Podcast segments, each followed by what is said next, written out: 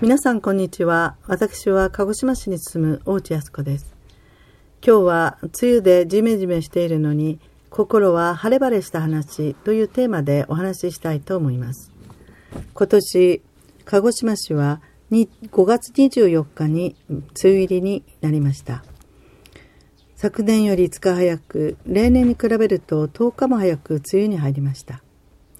5月29日、私たちの教会でカリスマ聖会があり、夕方出発しようとした時、着ていこうと思っていたジャケットが見当たりませんでした。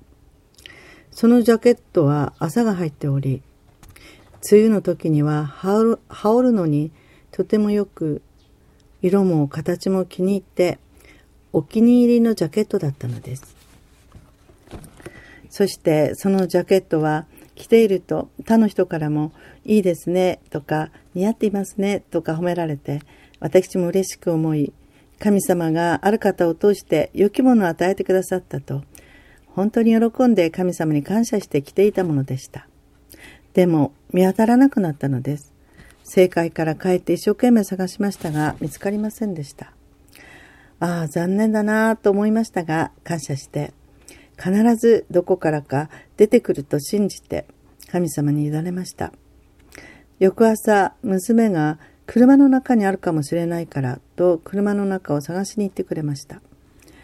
私は車の中も探したけどなかったよねと思いました。